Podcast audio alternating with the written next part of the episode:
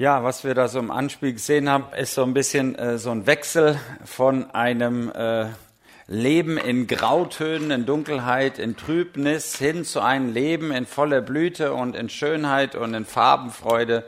Also von ungefähr so zu so. Also, und dass man dann äh, den Unterschied sieht. Und äh, ein bisschen ging es so um bei diesen, äh, das letzte Bild, was wir, die letzte Beziehung, die wir betrachten wollen in dieser Woche, ging es um diesen Petrus, äh, der versagt hat und wieder in Grau in Grau äh, äh, wieder verschwand. Und äh, ob er dann im Grauen blieb und ob er da keinen Ausweg gefunden hat oder ob er doch nochmal äh, Klarsicht bekommen hat, darum soll es heute gehen in dieser äh, letzten Begegnung, die wir haben. Wir hatten schon die Frau am Brunnen, da ging es um die Sehnsucht nach einem erfüllten Leben und nach dem Lebensdurst, den man hat. Und die Frau versucht es überall in Beziehungen zu stillen, hat es aber nicht bekommen. Und Jesus sagt, ich gebe dir das Wasser des Lebens. Und dann haben wir vom Zachäus gesprochen, ein Mann, äh, der reich war, der viel hatte, aber auch seine Macken und seine Schwierigkeiten. Und er wurde von Jesus aufgefordert, ihm die Tür zu öffnen. Und Jesus hat sich eingeladen beim Zachäus und die Frage war, in wo ungefähr ist Jesus in deinem Leben? Dann haben wir den Rebellen betrachtet, der auf den Putz haut und äh, ein wildes Leben führt und wieder nach Hause muss. Und dann haben wir von dem treuen und pflichtbewussten Sohn gesprochen, der ein Stück weit auch wieder nach Hause musste, denn er hatte eine innere Kündigung, er hatte sich auch entfremdet von seinem Vater. Und dann haben wir gestern zwei Personen äh, äh, besprochen und das war die Sünderin und Simon der Pharisäer. Und äh, da haben wir gesagt, wer liebt Jesus eigentlich mehr? Und beide haben eine Beziehung mit Jesus. Und das macht das Ganze, die ganze Geschichte so ein bisschen biestelig für uns Gemeindeleute. Wir haben ja auch eine Beziehung mit Jesus, würden wir so sagen. Aber die Frage ist, ist es eher so eine Beziehung auf der Besuchsebene und Jesus ist so in meinem Leben, aber der besucht mich halt also mal und ich besuche den Herrn Jesus immer mal wieder. Oder bin ich erfüllt von Jesu Liebe wie diese Sünderin? Und äh, heute wollen wir, wie gesagt, diesen Petrus betrachten. Und Petrus in einer ganz interessanten Situation. Und zwar in der Situation, wo er grandios gescheitert ist, wo er seinen Heiland verraten hat. Und äh, das ist nach der Kreuzigung, das heißt, Jesus war im Garten Gethsemane, ist gefangen worden, die Jünger haben sich verdünnisiert, Petrus ist ihm noch ein bisschen gefolgt. Und dann ist Jesus verurteilt worden. Und Petrus stand von ferne. Und dann wurde er dreimal gefragt, bist du ein Nachfolger von diesem Jesu? Ich glaube, ich habe dich schon mit diesem Jesus gesehen. Und dreimal leugnet er es. Er schwört ab und sagt, ich habe mit dem nichts zu tun, ich kenne den gar nicht. Und beim dritten Mal kräht der Hahn und die Prophezeiung erfüllt sich und er ist zutiefst betrübt und rennt davon. Und das ist die Situation, in der wir Petrus antreffen. Und die Frage ist, um noch ein bisschen reinzutreten, kommen, wie können wir denn Jesus verraten? Äh, kann man Jesus verraten? Das machen wir, wir verraten doch nicht Jesus, oder? Aber wo verleugnen wir Jesus? Das ist so ein Stück weit ja auch ein Verrat. Ich stehe nicht zu Jesus. Wenn ich in der Firma gefragt werde, sag mal, bist du auch äh, bei, bei diesem Jesus? Glaubst du daran? Und gehst du da in die Gemeinschaft? Gehst du in die Gemeinde? Bist du da auch so ein frommer? Nee, nee, also so ein frommer bin ich nicht. Also, pff, und dann verleugne ich es. Und äh, dann stehe ich nicht zu meinem Heiland. Es wäre auch peinlich, wenn ich nicht zu meiner Frau stehen würde, wenn man fragt, bist du verheiratet? Sagen, nö, ja, puh, im Augenblick nicht. Bist weit weg. Äh, das wäre ein Verleugner, das wäre ein Verrat an meiner Beziehung. Und wir gehen da relativ schnell mit, dass wir Jesus außen vor lassen in der, in der Begegnung mit den Menschen dieser Welt. Und, und wir verraten ihn, wir verleugnen ihn, wir vergessen ihn. Dann, dann wird er an die Seite gedrängt und man kümmert sich plötzlich um tausend andere Sachen, um die Bundesliga und den Hausausbau und die Autos, die kaputt gehen und die Kinder und jetzt kommen die Enkel und die Eltern und man wollte ja schon immer mal ein Zimmer aufräumen und dies und das und Internet ist, man ist so beschäftigt und plötzlich rutscht Jesus weg. Und äh, da ist die Frage, ob es eine zweite Chance gibt. Und da treffen wir in dieser Geschichte auf dieses Ereignis. Und wenn ihr die Bibel dabei habt, wir haben ja eine Bibelwoche. Das heißt, hier das dicke Ding, also eine Bibelwoche. Ich lade immer wieder herzlich dazu ein, zu der Bibel, denn das ist das Wesentliche. Nicht, was ich sage, sondern was die Schrift sagt.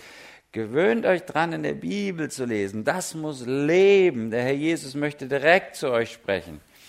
Und da heißt es, danach offenbarte sich Jesus seinen Jüngern am See Tiberias. 21 Vers 2.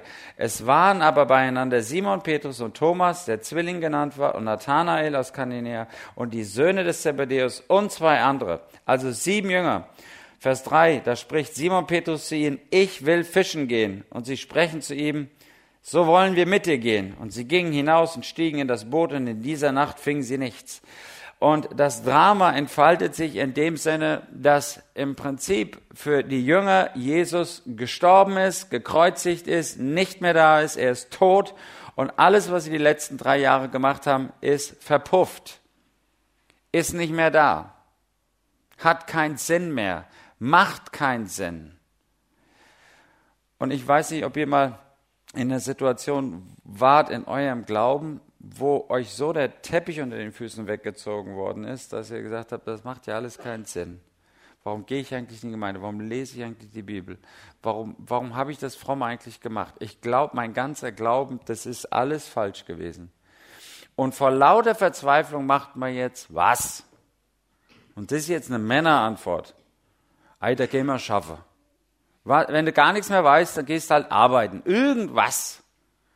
Da musst du mengen, da musst du irgendwas kreieren, machen. Und es ist ja auch manchmal richtig schön, wenn man so einen Lebensrhythmus hat. Ich werde nie vergessen, meine Frau und ich, wir waren mal äh, in Cuxhaven im Urlaub und da hatten wir eine Ferienwohnung, oben drüber war eine Ferienwohnung am Balkon und das war ein Selbstständiger, der hatte irgendwie einen Vertrieb mit Kies und Stein und Bau, Baugewerbe und irgendwas.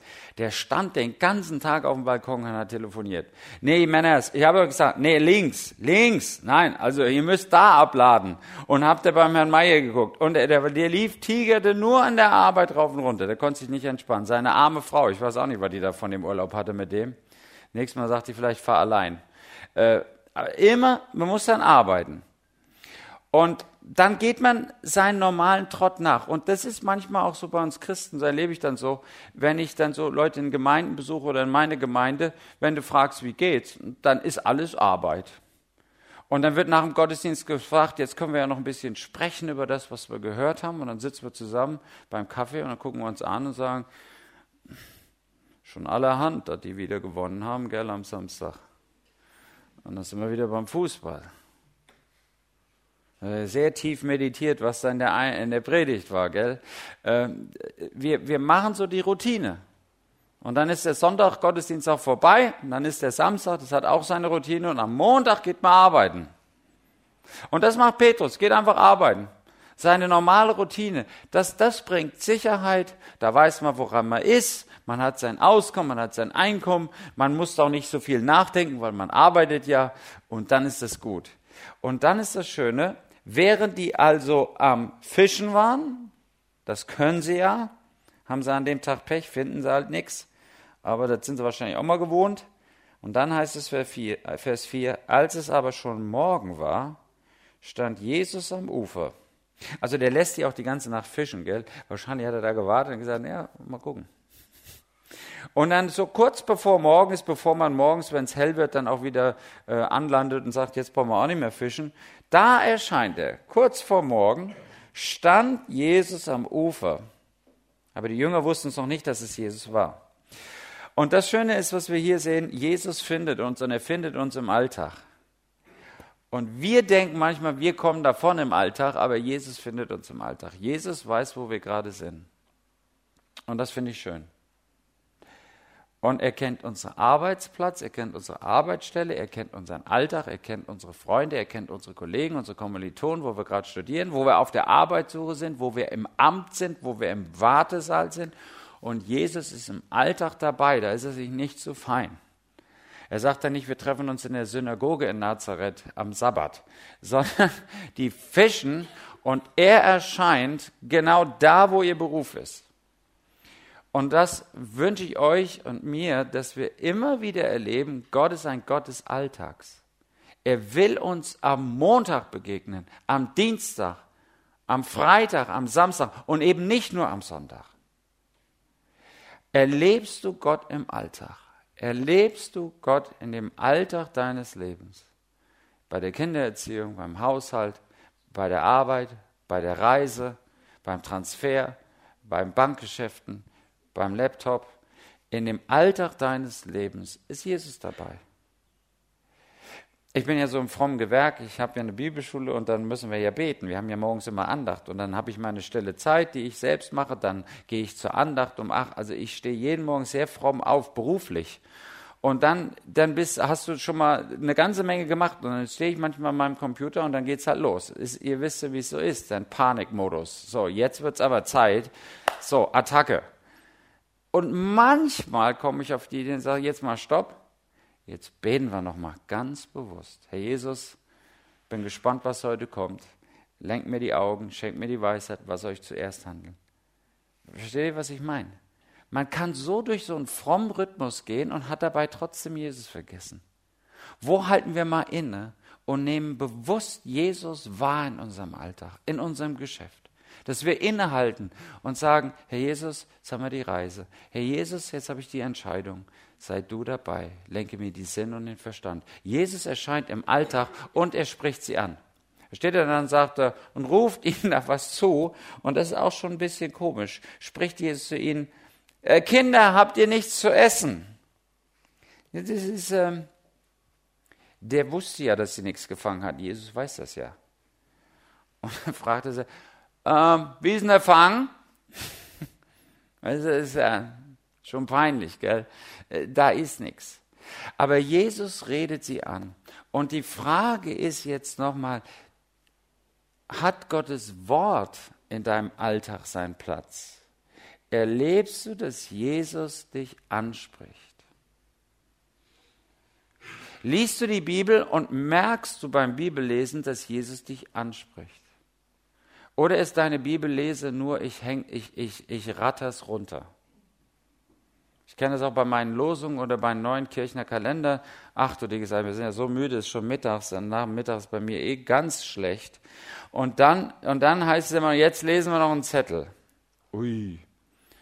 Und dann, äh, da, wir waren noch früher jünger und so, und dann, äh, dann dachte meine Schwiegermutter, sei auch schlau, wenn einer von uns Jungs lesen musste. Mein Schwager oder ich. Geht ohne Betonung, wie die Männer halt so lesen. Und man liest es, aber was sagt einem das schon?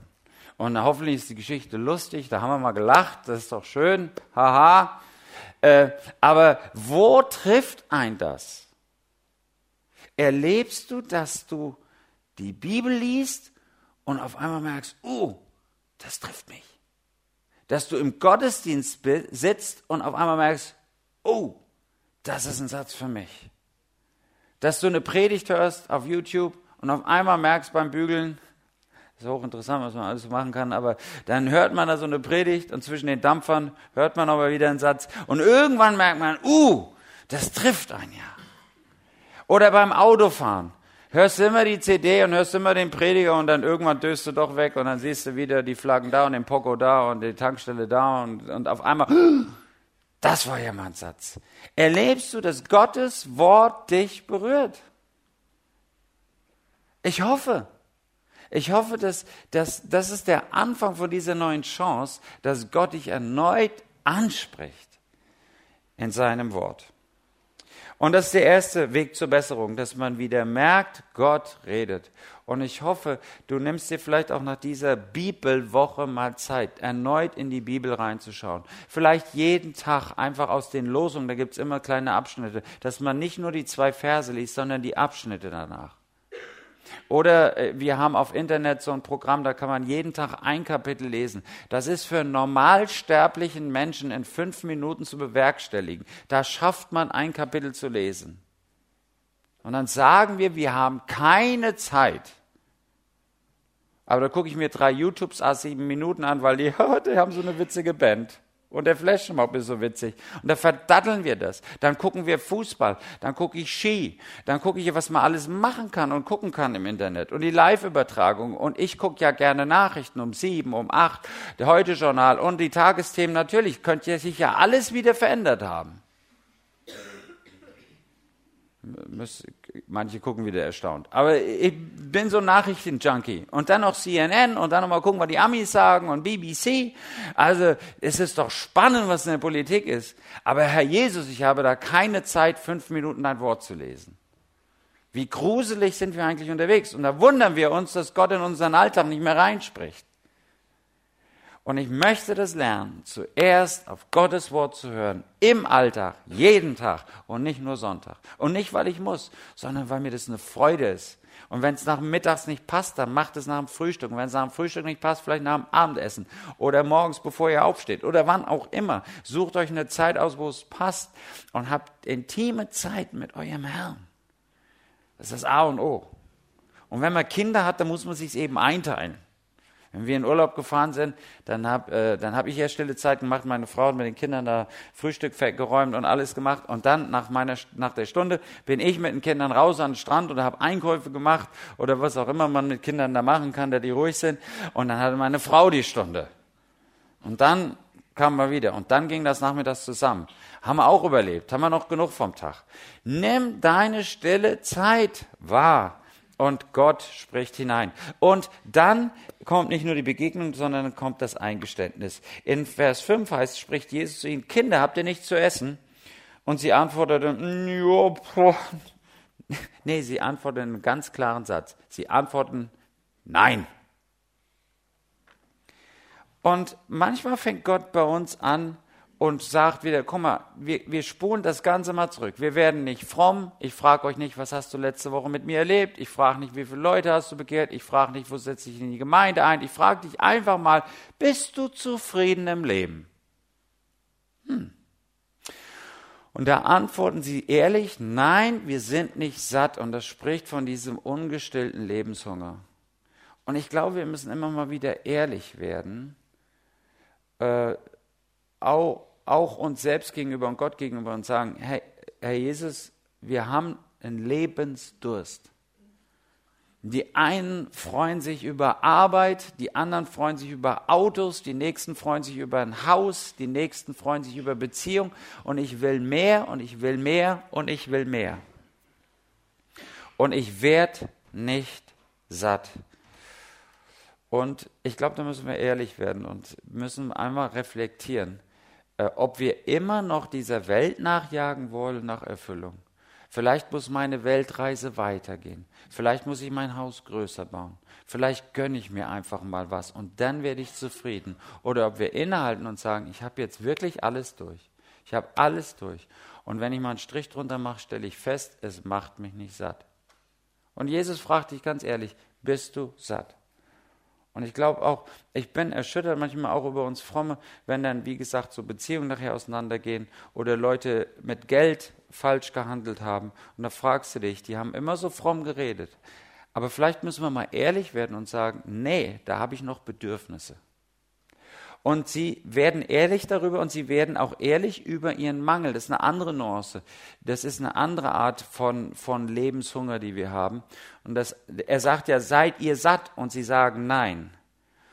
Mit der einen Seite, man kann es interpretieren, sie haben noch Lebenshunger. Mit der anderen Seite kann man interpretieren, sie haben noch einen Mangel. Und dass uns irgendwas fehlt.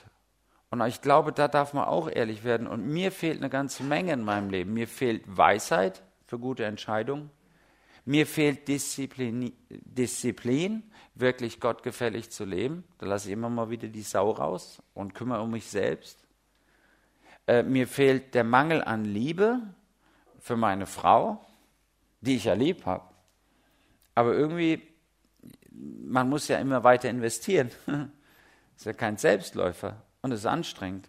Mangel an Liebe zu den Kindern, dann hat man schon zwei Stunden mit denen gespielt und jetzt sagt man bei der dritten, jetzt ist auch gut, jetzt kommt Sportschau, das können wir wieder selbst machen. Und äh, Mangel an Liebe für die Eltern, die Schwiegereltern, die Nachbarn, die Tanten und Verwandten, die Cousins, Sind die noch auf dem Radar? Und da stelle ich plötzlich fest, da fehlt mir was an Liebe. Ich habe da einen Mangel an Liebe und Zuneigung für die Leute. Ich war sehr, sehr erschrocken, als, als wir in der Konfirmandentruppe mal ein Junge hatte, da in eine Mineralwasserflasche, hatte sich Wodka reingekippt und hat die weggepumpt und er hatte eine Alkoholvergiftung gehabt. Dann haben wir den dann zum Krankenhaus gefahren und haben dann seine Mutter angerufen und die Mutter äh, sagt dann am Telefon, ist mir egal, kümmere ich mich nicht drum, der Vater hat das Erziehungsrecht und legt auf. Ja, kein Wunder, dass der Kerl gesoffen hat wenn die eigene Mutter ihn so abbürstet. Und da ist viel Not in dieser Welt, viel, viel Härte, viel Kälte, viel Einsamkeit, Angst. Wer bin ich? Was ist, wenn ich einen Job nicht mehr habe? Wer hat mich denn noch lieb? Wenn der Partner nicht mehr da ist, wenn die Nachbarn nicht mehr da ist, wenn die Kinder ausziehen, wer kümmert sich um mich? Und dann kommt dieser Mangel und auf einmal erwürgt es mich. Und Jesus fragt, hast du genug? Habt ihr zu essen? Und die Jünger sagen, nein. Sind wir ehrlich? Ich glaube, die zweite Chance, die wir brauchen, die wir annehmen müssen, ist erstmal ehrlich zu werden und uns das einzugestehen. Und dann passiert der nächste Schritt. Dann muss ich mir überlegen, was mache ich jetzt damit? Komme ich zu Jesus oder nicht?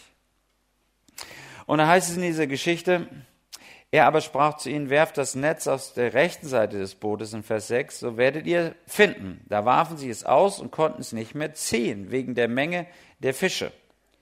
Was auch eine gewisse Ironie ist, hat, äh, wenn ein Zimmermann den Fischern sagt, wie sie zu fischen haben. Aber da, da, das Ganze hatten sie schon mal erlebt und das ist so ein Déjà-vu. Und während sie plötzlich die, die Netze nicht mehr hochziehen konnten, da sagt sie, Moment mal, das hatten wir schon. Da war schon mal ein Fischzug. Und da sagte Johannes Petrus, ich glaube, das ist der Herr.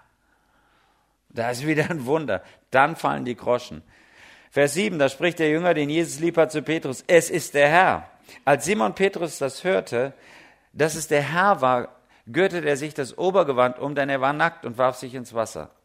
Und äh, das ist hochinteressant. Auf der einen Seite ist da die große Scham. Und es ist, ist nett, dass es das heißt, er, er, er zog das Gewand an, das ist so ein Bild für, er arbeitete da oberkörperfrei und wollte da sein Gewand nicht zerreißen und war da am Rumhängen, sieht den Herrn Jesus und dann schämt er sich und zieht dieses Gewand an.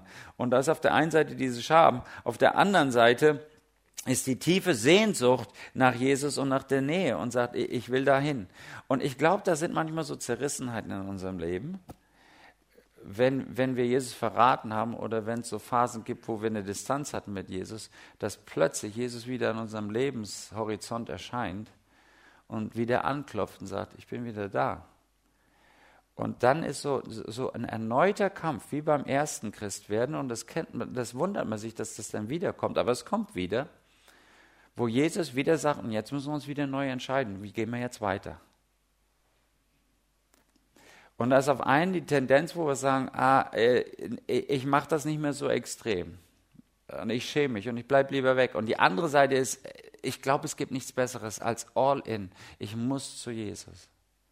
Und dann fängt man an zu diskutieren. Ich weiß nicht, ob ihr das kennt. Aber das Hochinteressante bei Jesus ist das wie in jeder anderen Beziehung, auch wie in der Ehe. Ich habe ja meine Frau nicht einmal geheiratet, jetzt vor 25 Jahren, im Sommer während 26 Jahren, hat man einmal Ja gesagt und dann läuft das von selbst. Dann hast du dann immer wieder Phasen, wo wir neu ein Ja zueinander finden und wieder neu die Ehe pflegen. Manche machen das so, an ihrem Hochzeitstag, dass sich das Hochzeitsversprechen wieder neu geben. Die müssen nicht neu heiraten. Aber sie müssen immer wieder neu an ihrer Ehe arbeiten. Und dann kommt das erste Kind und denkst, meine Güte, jetzt geht die ganze Diskussion wieder los. Wer macht denn hier was? Und ich dachte, wir werden, das wäre jetzt alles in trockenen Tüchern, wie es läuft. Da kommt das zweite und du fängst wieder an zu diskutieren. Und dann kommt das vierte und dann diskutierst du wieder. Und da sagt die Frau, du musst mir mehr helfen. Und ich sage, na ja, gut, ich habe auch zu tun. Und äh, dann geht die Diskussion los. Und dann muss man sich finden. Und es ist anstrengend. Und kaum hast du das hinter dir, dann kommen die ersten in die Pubertät, dann ziehen die ersten aus und dann hast du wieder Fragen. Und dann stehst du kurz vor der Rente mit 52 und dann sagst du, was meinen jetzt? Und dann fragen wir wieder, wie läuft das? Und dann müssen wir immer wieder zusammenfinden. Und so ist mit Jesus. Und manche denken, ach, ich habe mich einmal als Kind für Jesus entschieden, ich surfe in den Himmel. Und merken, das ist nicht so mit dem leichten Dahingleiten in den Himmel und sagen, das ist anstrengend und haben keine Lust mehr. Und sagen, dann fahre ich auf Reserve und dann muss der Herr mich in den Himmel kriegen, bis dahin mache ich, was ich will. Oder investiere ich in meine Beziehung mit Jesus und sage, das soll zur Blüte kommen. Und wie es in den Ehen ist, du hast so Ehepaare, ich sehe das, wir haben so einen Wanderweg. Es gibt Ehepaare, da laufen die Männer vorneweg zwei, da, da, da, da, da, und dann 20 Meter hinten die Frauen. Öh, Mama langsam, Mama langsam, sagen sie immer. Und der Mann brüllt, noch langsamer kann ich nicht machen, dann stehe ich gleich. Und da ist richtig der Wurm drin. Zum Glück haben wir jetzt E-Bikes. E-Bikes sind sowas von Eherettern, da passiert nichts mehr. Aber früher, die Frau pufft da hinterher und der Mann, ich kann, ich fall gleich runter, ich kann nicht langsamer. Und äh, da war Dramen, Dramen spielten sich da ab. Und dann siehst du Ehepartner, die laufen noch Händchen, halten da lang, als wären die im ersten Frühling. Du denkst, was haben die denn da gegessen? Und dann gucken die sich ins Auge und sie schwärmt von ihm und er ist galant, als gäbe es keinen Morgen. Und du denkst, was ist das denn? Und das sind die Ehepaare meine Vorbilder. Da muss ich noch hin, die Amis. Da wir lachen immer über Amis, aber die machen das noch. Und ich muss noch üben mit dem Händchen halten. Ich, wir laufen auf gleicher Höhe, aber Händchen halten ist die nächste Arbeit. So und äh, das äh, so, da muss man investieren. Und das ist deine Entscheidung. Sagst du, ich dümpel in die Ewigkeit hin, so ist halt meine Alte und ich auch. Pff, wir laufen so, das klappt schon. Oder sagst, nein, ich will das pflegen. Das, da hab, da, man sagt heute, da ist noch Luft nach oben. Also da kann man noch hinwachsen. Und genauso ist es mit Jesus. Und es gibt Leute, die sitzen in den Reihen und sagen, oh, ist alles Leiden für den Herrn des Lebens ist schrecklich. Und die tiefe Freude, die ist so tief, dass du sie gar nicht mehr findest. Und äh, das schreckt ab. Und jeder rennt davon. Und es gibt die anderen, die strahlen für den Herrn Jesus. Und das sind so meine Alten, wo ich hin will. Und ich habe die, einen älteren Herrn im Dorf und der sagte mir, früher war alles besser und früher war ich mal groß und da habe ich gepredigt und das habe ich gemacht und da war ich so wichtig. Der lebte in der Vergangenheit. Und da kommt eine, meine Sekretärin, die, kennen die, die Hauptsekretärin, die das Ganze mitgegründet hat bei uns, die ist auch schon älter und die kommt immer, wie viel habt ihr denn jetzt als Bibelschüler? Und ich sage, naja, jetzt haben wir 30. Ah, oh, da bete ich aber für 40. Und dann, dann geht es, und da freue ich mich aber. Und die kommt vorbei und sagt, läuft es, Stefan, und ich bete für euch. Versteht ihr? Und da will ich hinwachsen. Aber da musst du dich heute entscheiden, bist du ehrlich. Und da musst du dich entscheiden, bin ich voll Scham und, und ich gebe auf an Jesus oder zieht es mich hin zu Jesus. Und Petrus macht das einzig Richtige, er springt zu Jesus. Er entscheidet sich und sagt, es ist mir doch egal, was die anderen. Ich warte jetzt nicht auf die im Boot. Kopf über rein. So ist auch unser Petrus, gell? Erst springen, dann denken. Das ist auch spannend. Ich glaube, während Petrus dann dahin krault, merkt er plötzlich, ups, den habe ich doch gerade verleugnet. Und vielleicht fängt er an, Brustschwimmen zu machen, vielleicht auch wieder rückwärts schwimmen. Sagt, uhuhu, das war jetzt auch blöd. Vielleicht hat er dann erst realisiert, was er macht. Aber in dem Moment sagt er, es gibt nur eins, ich muss zu Jesus. Und ich hoffe, dass ihr das in diesen kniffligen Fragen eures Lebens, wo ihr sagt, ich kann jetzt verbittern und stinkig werden und sagen, die Gemeinde ist doof und der Herr Jesus hat mich allein gelassen und die sind alle böse und gemein. Da kannst du dich entscheiden, ich gehe zurück und mach nichts mehr. Oder du kannst sagen, okay, und wenn es hier nicht gerade gut läuft und ich, wenn ich den Herr Jesus nicht verstehe, ich mache eins, ich gehe zu ihm. Ich glaube, das ist das Einzige, was noch hilft. Und Petrus macht das wunderbar und er entscheidet sich für Jesus und springt ins Wasser und geht zu ihm hin. Und das ist der Beginn dieser neuen Chance, des neuen Lebens. Und er empfängt die Lebensfülle. Und das ist jetzt richtig schön. Mm. Das lebe ich. Ah, das ist so, das ist so Hammer. Das würde man heute sagen. Also, Vers 8. Die anderen Jünger aber kamen mit dem Boot, denn sie waren nicht fern von Land, etwa 200 Ellen, und sie zogen das Netz mit den Fischen. Und Vers 9. Und als sie nun ans Land stiegen, sahen sie ein Kohlefeuer, Fische und Boote da drauf. Ist das nicht herrlich? Die Fischer fischen und fischen nix und der Zimmermann ist am Rand und hat da einfach ein Picknick bereitet. Da ist das Fisch, das ist das Kohle.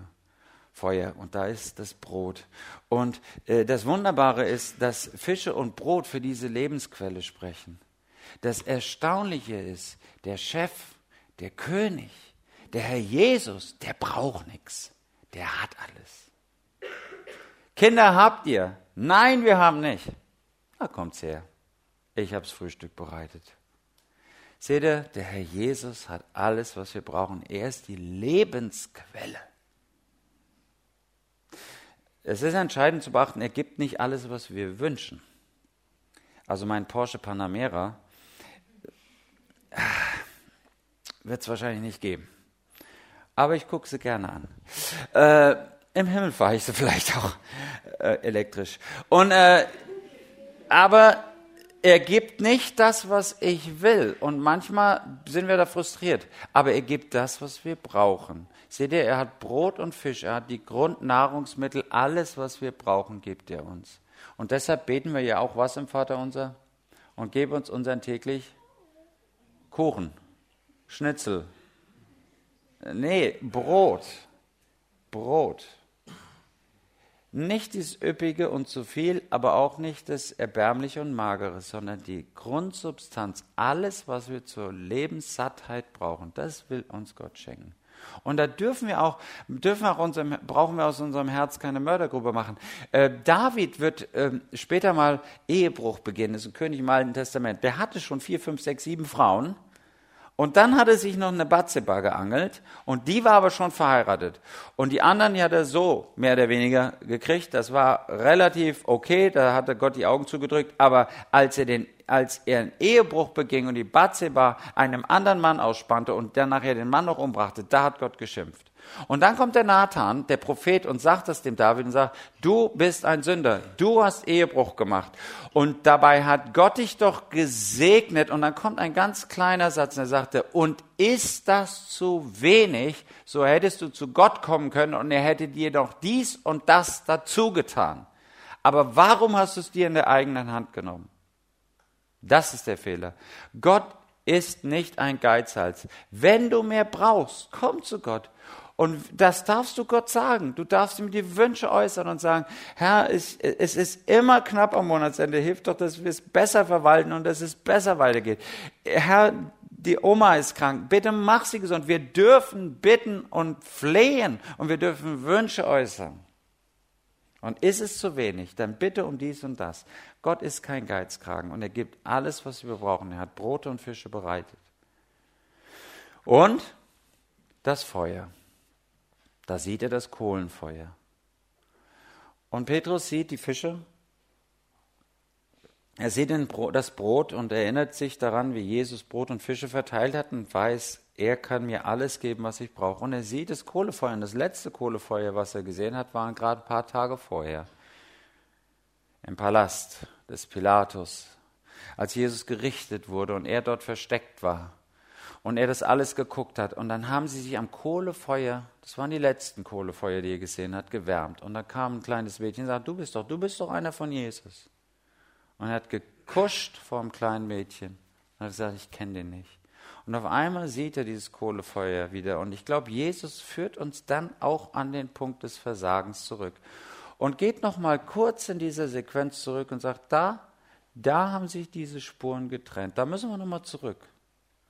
Und das müssen wir noch mal klären. Aufarbeiten, unter die Vergebung bringen und dann ist auch gut. Und dann kommt auch Freude wieder rein. Jesus will uns nicht ein schlechtes Gewissen machen. Jesus reibt uns die Sünde nicht immer wieder unter die Nase, aber er geht manchmal an den Quell, an die Wurzel des Problems zurück, um dort aufzuräumen, dort rauszuoperieren, was falsch ist. Und dann kann der Heilungsprozess beginnen und dann kommt die Freude. Und ich glaube, Petrus musste da wieder hin, zurück und dann durfte er sein Scheitern aufarbeiten und konnte das aushalten. Und dann sieht er die Netze voller Fische. Das ist der letzte Gedanke da. Jesus nicht nur die Quelle von dem, was wir brauchen, sondern er gibt die Fülle. Und das ganze Netz ist rappelvoll, dass sie die Netze kaum an Land ziehen können und beinahe werden sie zerrissen. Und das ist ein schöner Gedanke, dass Jesus ihnen etwas ganz Wichtiges beibringt. Und Jesus sagt, ich brauche euch nicht, aber ihr braucht mich. Und das ist eine ganz wichtige Lektion. Äh, das ist eine Lektion, die hatte ich äh, hier in diesem Buch schon mal. Gott braucht keine Helden. Das hat ja mein Vorstand mir geschenkt. Und das ist einer dieser Schlüsselsätze da drin, wo, äh, wo es heißt, Gott braucht uns Menschen nicht. Und das ist auch das, was unser Gründer unserer Arbeit im kraftvollen Christsein da deutlich macht.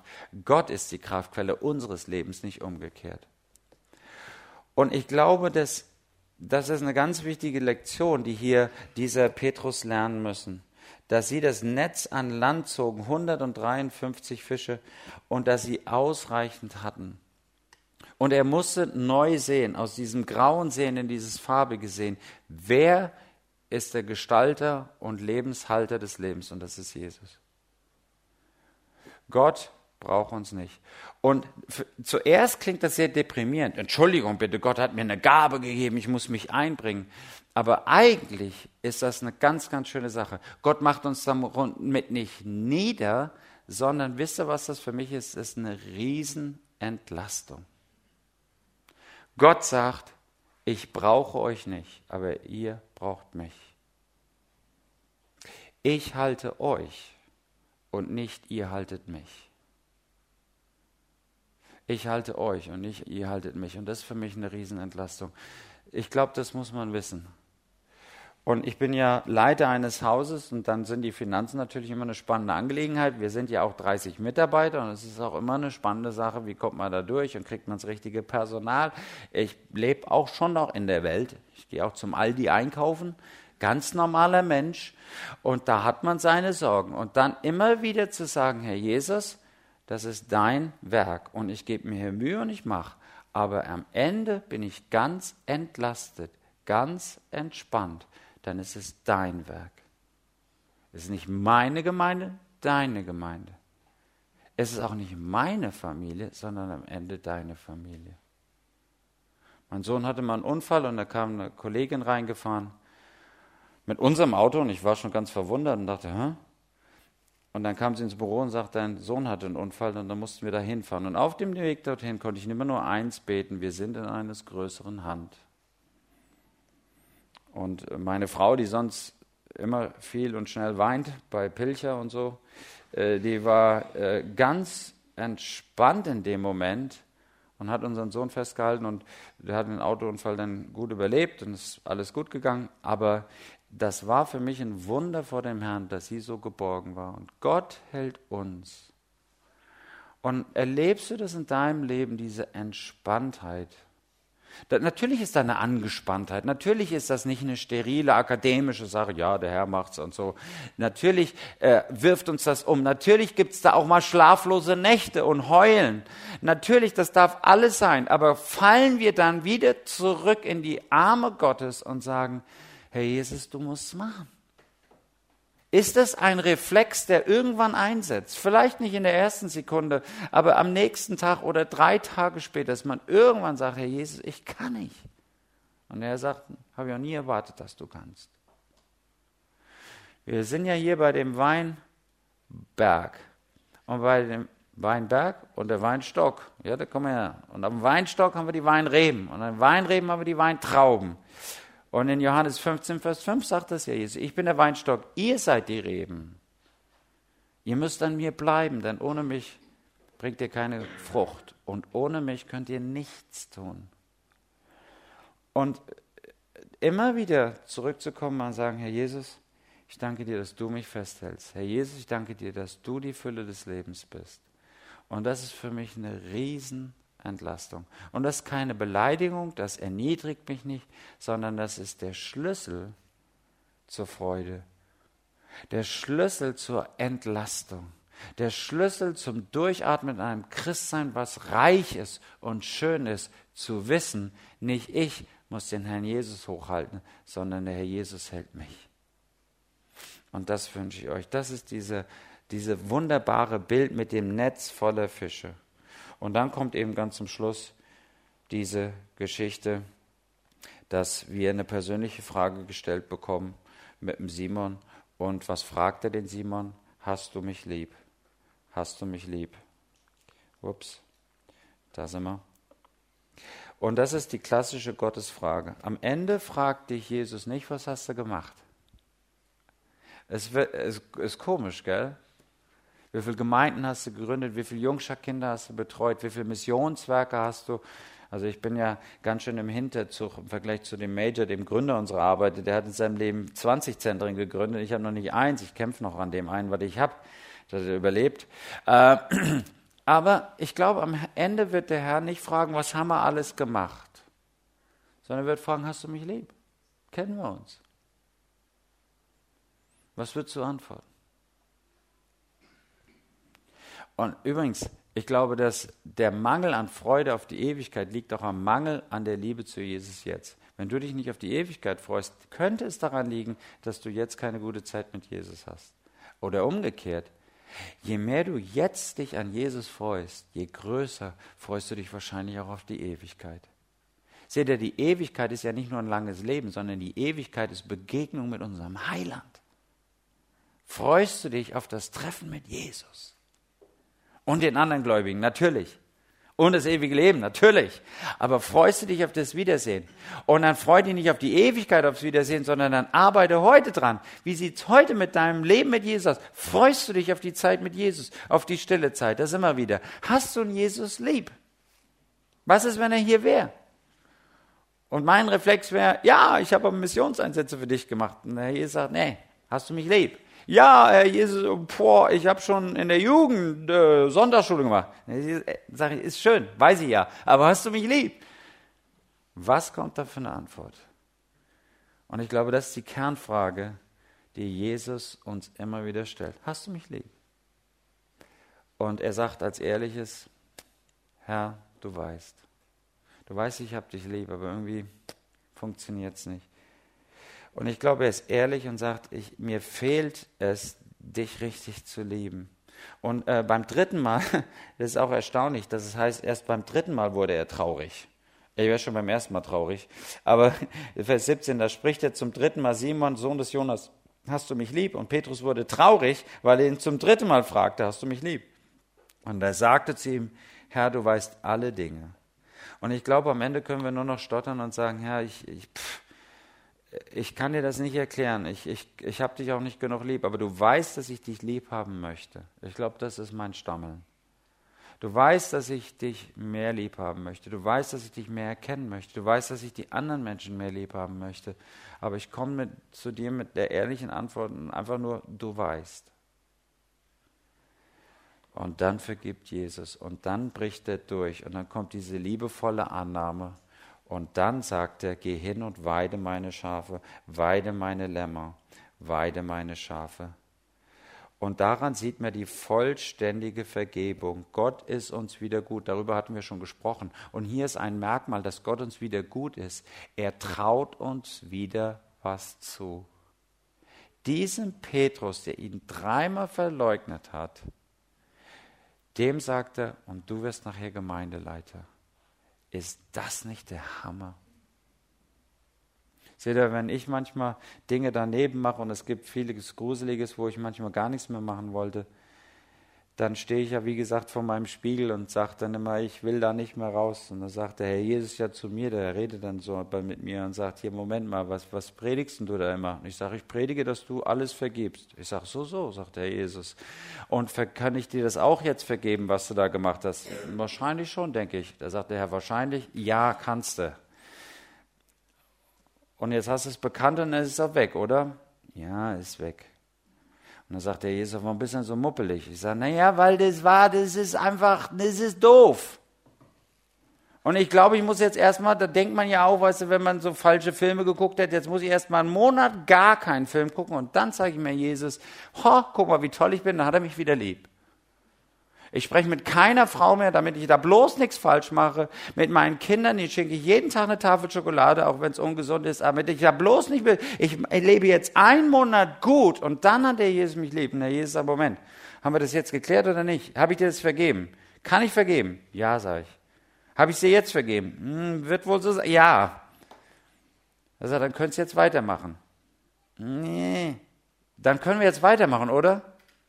Ah, ja. Und dann muss ich wieder raus. Ist so doof, aber ist so. Und der Herr fragt mich immer, glaubst du, was du glaubst? Die Frage an uns heute, glaubst du, was du glaubst? Der Herr kann mir vergeben. Glaubst du das? Da gibt es Menschen, die sagen, der Herr kann vergeben, wahrscheinlich allen, nur nicht mir. Das kann ich mir selbst nicht vergeben. Und da sagt der Herr, so eigenartig, dann bist du wichtiger als ich. Und ich habe dir vergeben. Und jetzt geht es nicht mehr mubbelig ins Bett. Jetzt werden die Gesicht gewaschen und raus geht's. Und jetzt wird wieder Jesus verkündigt. Und zwar mit einem fröhlichen Gesicht. Aber Herr, das war echt fies, was ich gemacht habe. Das wissen wir, aber das ist jetzt vergeben. Weiter geht's. Glaubst du, was du glaubst? Und hier kommt Jesus und sagt zum Petrus, jetzt haben wir das durchgeredet. Und jetzt weide meine Lämmer. Und seht ihr, eben haben wir davon gesprochen, Gott braucht uns nicht. Das ist eine Riesenentlastung. Und jetzt sagt Jesus, aber ich möchte dich gebrauchen. Und das ist eine Riesenehre. Zum Schluss muss ich da mal eine Geschichte erzählen von meiner Tochter, als sie ganz klein war so zwei oder so. Und ich habe die Spülmaschine ausgeräumt. Und meine Tochter, das war mal eine Phase, dachte, das wäre eine ganz tolle Sache, so würde sie auch machen. Und sie griff dann immer in die größten Teller. Und nicht ans Plastiktupper, sondern die großen Teller. Und es schlug an, vorne, hinten und es klapperte. Und sie stand im Weg. Und ich habe eine Strategie, wie man das macht und ich nehme da meine Finger und presse die Teller zusammen, klick die zusammen, pff, so in den Schrank. Die, ich greife so das Geschirr mit der Hand, die Gabeln mit der. Ich weiß, wie man das macht. Und das ist meine Tochter. Und einmal drehte ich mich um und da flog ich beinahe über sie in die Maschine. Und dann habe ich gesagt, du nervst, geh raus, ich kann schneller und besser. Das habe ich nicht gesagt. Das hätte ich so machen können. Ich hätte es wirklich schneller machen können. Ja, wie ist es mit dem Kinder? Ja, der Teller, ganz wunderbar, ja. Die waren so fünf in der Reihe, das hätte ich klack, klack. Noch der andere Teller, ja. Und ich hätte schneller und besser machen können. Aber wisst ihr was? Es war so süß, dass sie das gemacht hat. Und dann haben wir uns Zeit gemacht. Ich habe sie nicht gebraucht. Aber es war mir eine Freude, mit ihr das zusammen zu machen. Und dann haben wir zusammen das Ding auseinandergerumpelt. Nochmal angeschlagen. Kling, kling, pong, ja, gut. Und seht ihr, so ist Gott mit uns. Wisst ihr, ehrlich, Gott kann sagen, ich baue Gemeinde schneller, besser und sicherer ohne euch. Aber er sieht unsere Herzen und sagt, ja, dann machen wir Kling, Kling, Schepper, Schepper und dann machen wir es mit euch. Seht ihr, es ist was ganz Befreiendes zu wissen. Gott ist schneller im Gemeindebau. Gott hat unser Leben besser im Griff. Gott baut sein Reich. Gott baut sein Reich. Wissen wir das? Und wir sind daran beteiligt. Und das ist eine Riesenentlastung. Er macht's. Aber es ist eine Riesenehre, dass er uns einlädt, dabei zu sein. Ist es für dich eine Ehre oder ist es für dich eine Last, in der Gemeinde zu sein? Petrus kriegt die zweite Chance. Und das wünsche ich euch. Und ich bin bestimmt schon bei der fünften, zehnten, hundertsten Chance, muss sie immer wieder neu ergreifen. Gott segne euch. Ich möchte noch beten. Herr Jesus, möchte dir Danke sagen für diese ehrliche Geschichte. Und ich danke dir, dass du ein Gott bist, der uns im Alltag wieder aufsucht, der in die Schmollwinkel unseres Lebens kommt, in die Nischen unseres Lebens, wo wir uns verstecken und verschanzen, und dass du mit deinem Wort wieder durchbrichst und uns fragst, wie es uns geht. Hilf, dass wir ehrlich werden und mit unseren Nöten und mit unserem Mangel zu dir kommen und sagen, wir sind noch nicht lebenssatt und wir kommen zu dir. Und danke, dass du da auf uns wartest mit Brot und Fisch. Danke, dass du uns satt machst, dass du alles hast, was wir brauchen. Danke auch für das Kohlefeuer, danke auch für die Zeit der Vergebung und des in Ordnung bringen. was weh tut, aber was ungemein befreit. Und danke, Herr, dass du uns wieder einlädst in dein Reich, dass du uns einlädst, dass du uns würdig erachtest, wieder Aufgaben zu übernehmen. Und dass wir, die Sünder und Schuldner, die Ehre haben, vielleicht einen Partner zu haben, Kinder zu haben, Enkel zu haben, Verwandte zu haben, Cousins zu haben, Gemeinde zu haben, einen Beruf zu haben, Kollegen zu haben, Nachbarn zu haben, die wir segnen dürfen in deinem Namen. Danke, dass du uns einsetzt in dein Reich, nicht aus Pflicht, sondern aus Würde. Amen. Vielen Dank.